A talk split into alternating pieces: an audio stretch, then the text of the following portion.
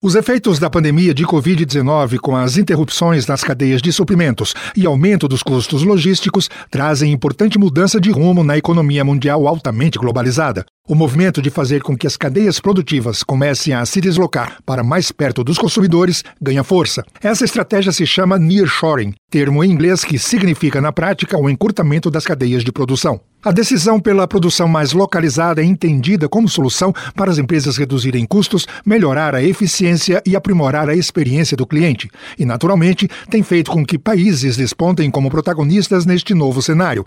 O México é um deles, naturalmente beneficiado pela fronteira norte-americana. E o Brasil tem assento neste novo bonde da economia internacional? Ainda não. Para isso, precisa fazer algumas lições de casa, como explica o economista Sandro Renato Masquil, pós-doutorando da Faculdade de Economia, Administração e Contabilidade da USP em Ribeirão Preto. Fundamental, ter a dúvida, é conseguir recuperar e ampliar as condições de competição, né, a capacidade competitiva da economia brasileira, a capacidade competitiva de atração de investimentos produtivos, o que inclui, obviamente, a melhora do ambiente macroeconômico do ponto de vista do seu nível de certeza, de estabilidade, de previsibilidade.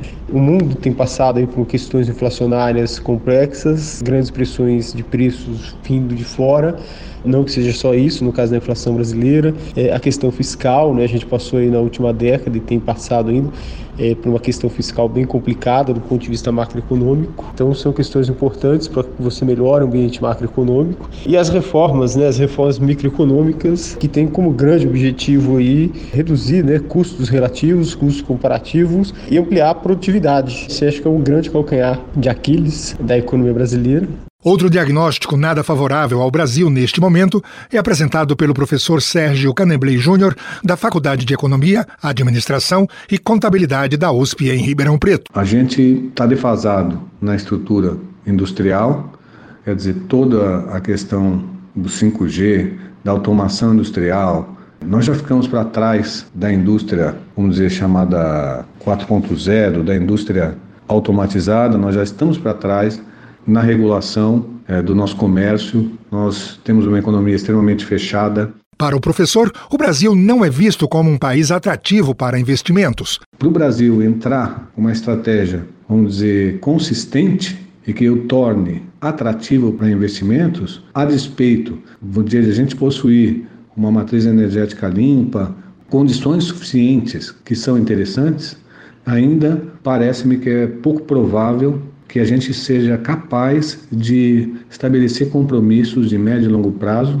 e que envolvem tanto questões institucionais como, vamos dizer, questões objetivas de infraestrutura, de alteração de uma capacidade produtiva, de investimentos, de realização de algum agente financiador claro. Então, acho que isso daqui é, é bastante difícil. E, além disso, o Brasil ele não é visto relativamente a outros países como Índia, como México, como alguns países asiáticos, como a primeira opção, como onde deveria se concentrar a maior parte dos produtos, dos investimentos, para que eh, se aproveitasse melhor essa oportunidade de realocação. Apesar das dificuldades, Masquil diz que o Brasil tem lastro para dar o salto que precisa. É importante a gente considerar que a economia brasileira é uma economia grande, ela tem um parque industrial bastante robusto, razoavelmente complexo. A gente perdeu complexidade desse parque produtivo industrial nas últimas décadas, mas a gente não perdeu a robustez, não a perdeu por inteiro.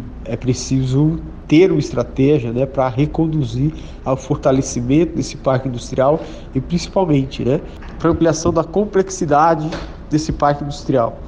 E aqui eu estou dizendo principalmente a questão da atração de investimentos em segmentos mais complexos, né, de maior intensidade tecnológica, que exigem investimentos maiores e também vão exigir aí uma estrutura de política pública mais adequada, mais bem amarrada. Muitas vezes não só na questão logística, do custo produtivo, mas principalmente na questão tecnológica. Então o desafio está dado, não é simples, mas ele é conhecido. A gente não pode, ao longo do tempo, os governantes, os tomadores de decisão ao longo do tempo, não pode dizer lá na frente que não conhecia os desafios ou não sabia que deveria ter sido feito ou que rumo deveria ter tomado. Nós ouvimos o economista Sandro Renato Masquil e o professor Sérgio Caneblei Júnior, da Faculdade de Economia, Administração e Contabilidade da USP em Ribeirão Preto. Eles analisaram as possibilidades do Brasil atrair investimentos dentro do nearshoring, o novo movimento da economia mundial de rearranjo das cadeias produtivas. Ferraz Júnior, Rádio USP.